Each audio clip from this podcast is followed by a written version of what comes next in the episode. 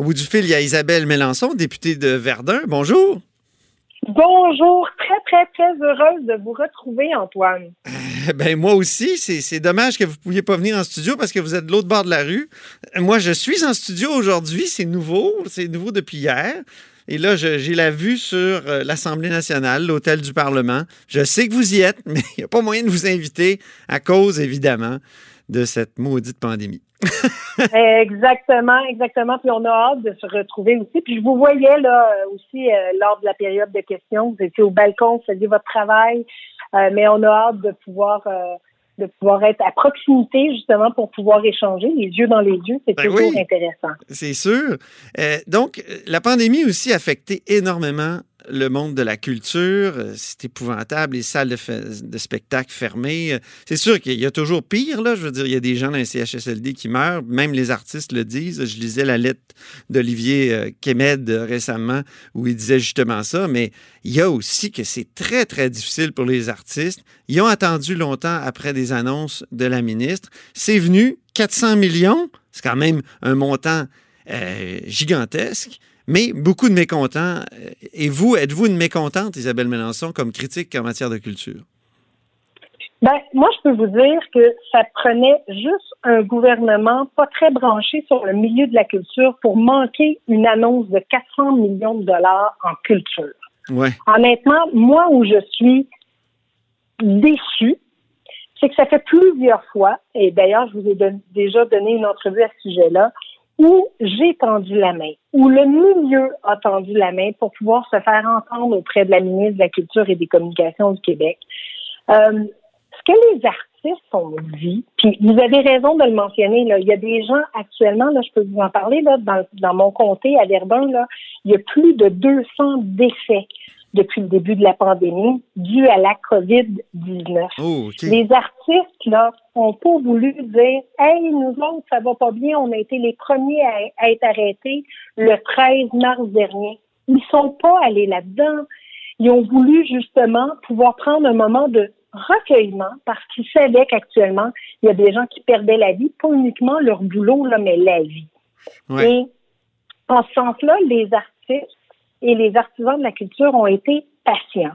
Ils ont dû attendre jusqu'au 22 mai pour avoir une première conférence de presse avec euh, la ministre là, qui était là, puis qui disait qu'elle avait des grandes annonces pour le milieu culturel, puis elle a annoncé, ben, finalement, elle a annoncé que la santé publique déconfinait les musées, puis déconfinait les cinéparcs. Oui, c'est ça, c'est l'annonce des fameux cinéparcs. Ça a comme insulté une partie de la, de la communauté artistique, mais en même temps, c'est, on, on en est peut-être là. Faut, faut, est-ce qu'on ne ben, s'insulte pas trop facilement avec ça, avec les cinéparcs? Non, mais pas du tout. Puis moi, je vais vous le dire, là, euh, vous le savez, moi, j'ai deux enfants, je vais au cinéparc, là. Donc, euh, j'ai rien contre le cinéparc, ah au contraire. Mais... Vous allez au cinéparc, Isabelle? Ah oui? Ben oui, ben oui. Je, moi, ça fait très longtemps que je suis allé au cinéparc. Je pense que c'est aux États-Unis la dernière fois quand j'étais dans la vingtaine. Ben non, moi, je suis allée, je peux vous dire, à Saint-Eustache. L'année passée, j'étais à Saint-Eustache. Je suis allée écouter, euh, je suis allée au cinéparc avec les enfants parce que c'est une belle soirée quand même pour les enfants. Puis moi, je me rappelle avoir été euh, avoir été au cinéparc avec mes parents. J'étais toute jeune, là, je me rappelle d'être allée voir Grease au cinéparc. Ah oui. Hein, à l'époque, là, puis je voulais absolument sortir de la voiture pour pouvoir aller danser. Puis j'étais toute petite. Donc, on veut quand même euh, offrir ça à nos enfants. Puis c'est une belle façon, c'est une belle soirée en famille. Donc moi, j'en ai pas contre le cinéparc. J'en ai contre le fait que la ministre a elle-même, parce que la veille de cette annonce-là, elle est allée au micro de Penelope McQuaid. Oui. Et c'est elle-même qui a dit, vous savez, demain, je serai à la conférence de presse. On a de grandes annonces pour le milieu de la culture à faire. Ah oui, elle a une mauvaise gestion des attentes. Elle a, fait mauvaise gestion des attentes, exactement. Donc, on a dû attendre donc à cette semaine où on a annoncé le 400 millions de dollars. Ce que les, ce que, ce que les artistes demandaient la semaine passée, donc avant l'annonce du 400 millions de dollars, c'était de pouvoir rencontrer la ministre puis lui dire c'est beaucoup d'argent, peut-être qui s'en vient, puis on veut s'assurer que l'argent va être dépensé aux bons endroits. Ouais. C'est ça qu'il demandait. Il demandait à être entendu. Là, lundi est venu l'annonce avec le premier ministre du Québec, où on annonce 400 millions, le tambour et trompette, puis on est heureux, mais on n'avait toujours pas parlé avec le milieu. Euh, la ministre est allée mentionner, et ça, j'ai vraiment sursauté, puis il n'y a pas beaucoup de gens qui l'ont repris, mais que les salles de spectacle étaient pour sans doute réouvrir autour de notre fête nationale. C'est une bonne nouvelle. Ben oui. Mais elle a parlé de 50 à 60 euh, de, de, de, de, de sièges là, qui pourraient être utilisés. Moi, Mais là, ça, c'est pas de la faute de Nathalie Roy, quand même. C'est c'est la santé publique. Non, non, mais attendez, Comment attendez, ça? Antoine. Ouais. Vous avez raison, mais c'est parce que les salles ont fait leur devoir. Ils ont déposé au ministère de la Culture et des Communications des plans sanitaires. Puis ils se disent qu'avec le 2 mètres de distance, on parle pas de 50 et 60% de capacité, on parle de 20 à 23 de capacité. Ouais. À 23 là, il n'y a pas une salle qui va faire les frais. Ouais, c'est ça. Fait qu'on a beau annoncer qu'on va pouvoir ouvrir les salles, si c'est à 20 ou 23% de la capacité de la salle, personne va être en mesure de le faire. Et je, je continue en vous disant que on a beau annoncer que les tournages vont reprendre le 8 juin, Ouais. je veux juste vous dire qu'actuellement, il n'y a pas un producteur qui est capable de s'assurer. Il n'y a pas d'assurance à cause de la COVID actuellement. Donc, on a beau faire plein d'annonces, mais encore faut-il connaître un petit peu le thème sur lequel on fait des annonces. C'est ça qui manquait, euh, selon vous. Mais le- le- le- les Ben, montants d'argent sont importants. Est-ce que. Ils on- sont très importants et je suis la première à dire bravo. Bravo, il y a quand même 250 millions de dollars d'argent neuf dans ce que Nathalie Roy a annoncé. C'est génial. Mais de tout cet argent-là, on se tourne vers les captations. Là, c'est la nouvelle mode. Il y a quelqu'un qui est allé dire que, dans le fond, la captation là, peut remplacer les arts vivants. OK. Mais je veux juste vous dire, et je sais que vous aimez le théâtre, il n'y a Oui. rien comme une relation avec un public. Ben Il n'y a oui. rien comme être présent. C'est pour ça qu'on Et- parle d'art vivant, d'ailleurs.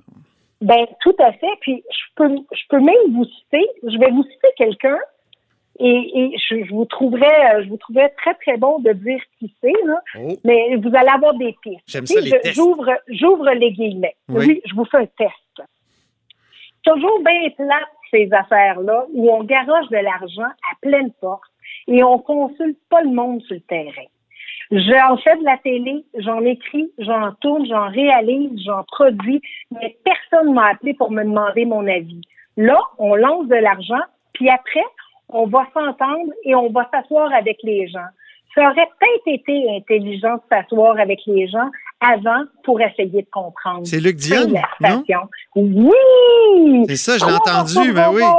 Ben oui. Ben, exactement. Malheureusement, là, un homme comme Luc Guillaume, qui connaît pas mal bien hein, comment ça se passe, lui-même dit, il n'y a pas personne qui nous a pas parlé. C'est pas normal de vouloir faire des annonces précipitées, Mhm. euh, de faire des annonces dans de l'improvisation. Je pense qu'elle a senti tellement de pression après le 22 mai, la ministre, qu'elle a dit vite, vite, vite, vite, vite, faut faire une annonce. Ah oui. Ah, c'est ça qui est Ben, malheureusement, là, ben, c'est ça. Puis les gens du milieu nous disent, tu sais, elle arrête pas de dire qu'elle rencontre les gens.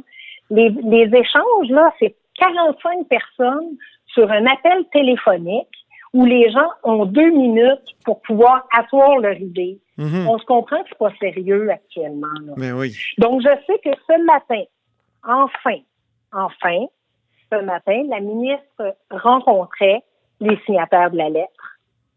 La lettre d'Olivier Euh, Kemed? La lettre d'Olivier Kemed, exactement. Euh, elle rencontrait les gens, mais c'est après coup. À chaque fois, c'est après coup. Et euh, moi, ça fait quand même, euh, ça va faire deux ans là, que je suis porte-parole en matière euh, de culture pour l'opposition officielle. J'ai tendu la main, j'en ai fait des propositions, vous le savez, là, ne serait-ce que pour les médias. J'ai déposé des projets de loi. Bref, j'ai été en mode euh, solution. Mhm. Je voulais aider, mais on n'a jamais daigné me rappeler seulement. OK.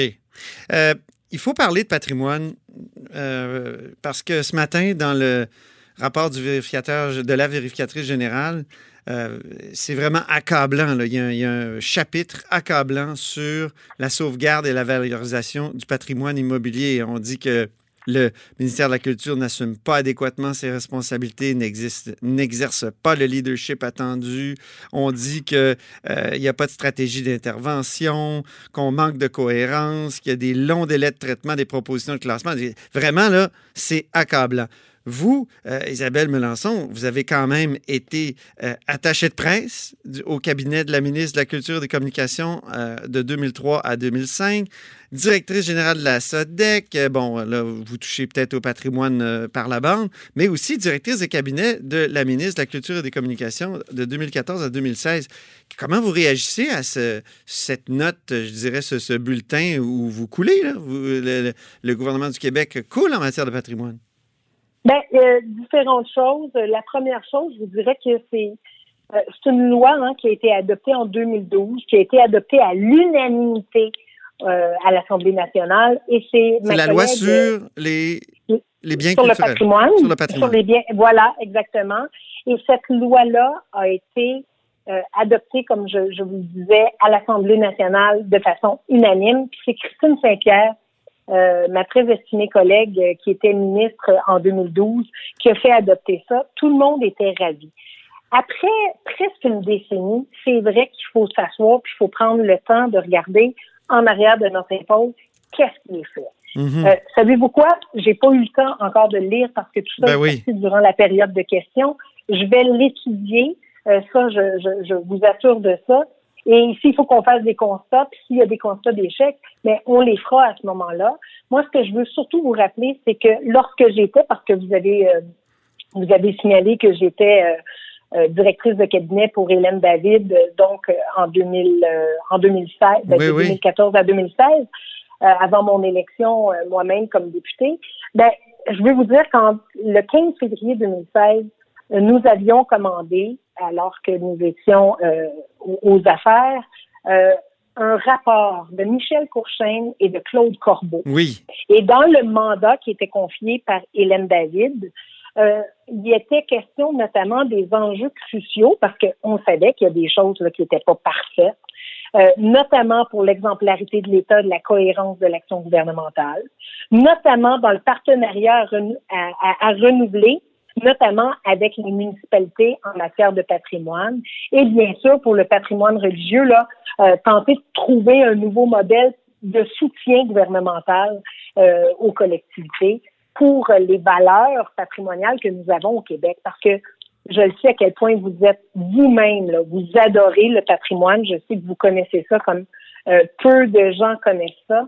Et euh, le patrimoine, c'est un pan tellement important. C'est juste que c'est tellement déprimant, Isabelle Melançon. De, oui? Moi, je, par exemple, je suis abonné à une page Facebook qui s'intitule L'évolution du patrimoine bâti et des paysages au Québec.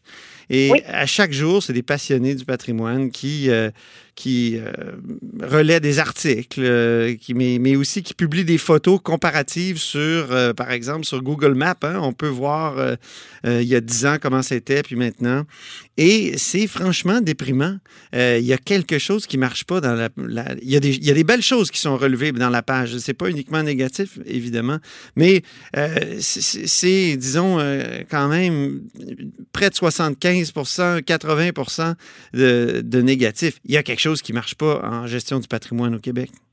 Mais c'est aussi à ça que ça sert hein, un rapport de la vérificatrice générale, mm-hmm. euh, de prendre le temps parce que tout va tellement vite à un moment donné dans chacun des ministères. Puis il faut qu'on faut justement s'assurer qu'on a une vérificatrice qui prend euh, qui prend un, dossier puis qui fasse une évaluation puis honnêtement, là, je vais, je vais prendre le temps de lire l'évaluation, je le répète.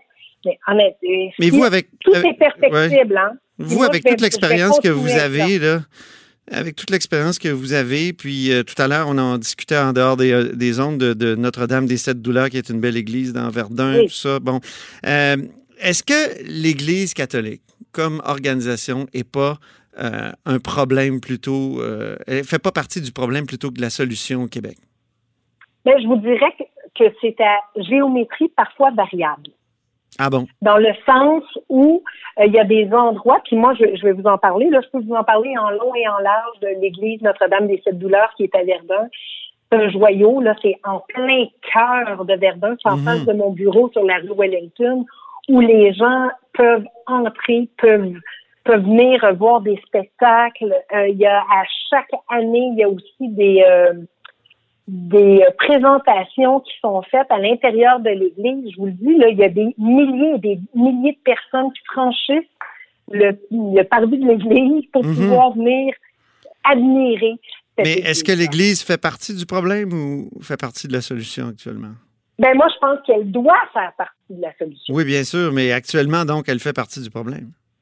Ben moi, je, je, dois vous dire que lorsque j'ai lu les propos euh, du cardinal Lacroix sur l'Église du Saint-Sacrement, euh, que la ministre de la Culture a décidé de protéger la semaine dernière. Ben oui. Ben, moi, j'ai... Rappelons juste que le, cardinal a carrément dit non, c'est une vieille église, il faut démolir ça, elle est dangereuse. ça n'a pas de bon ben, sens.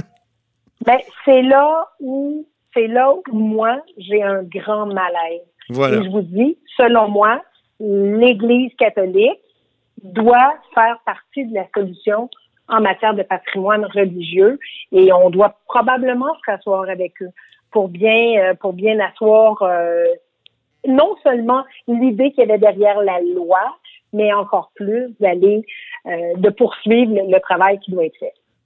Moi, là, Isabelle Melançon, parfois je me dis, puis il y a des lecteurs qui m'écrivent là-dessus, qu'on devrait faire comme les révolutionnaires français. Vous savez ce qu'ils avaient fait au 18e siècle? Ils avaient nationalisé les biens de l'Église. Ah, mais c'est la première fois que vous me dites ça. Ils avaient exproprié carrément tous les biens de l'Église. Puis c'est pour ça que d'ailleurs la France, selon plusieurs, c'est pas moi qui le dis, gère mieux son patrimoine religieux que bien d'autres pays. C'est que c'est l'État qui en est responsable. Ben, moi, je peux vous dire une chose. On va lire le rapport. Euh, moi, je vais regarder. Si on doit rendre le tout meilleur, euh, parce que tout est perfectible, je continue à vous le dire. Ben moi, là, je vais faire partie de la solution, puis je vais tendre la main à la ministre encore une fois, puis je vais travailler avec ceux et celles qui, qui sont là, qui sont aux commandes, euh, pour pouvoir s'assurer que nos biens patrimoniaux puissent être sauvegardés. Alors, ça sera l'objet aussi d'une prochaine discussion entre nous, Isabelle Manson. Ça va vraiment me faire plaisir. Merci beaucoup. Vous êtes députée de Verdun et critique en matière euh, de culture et leader parlementaire adjointe aussi. Alors, vous êtes à l'écoute de La Hausse sur la Colline.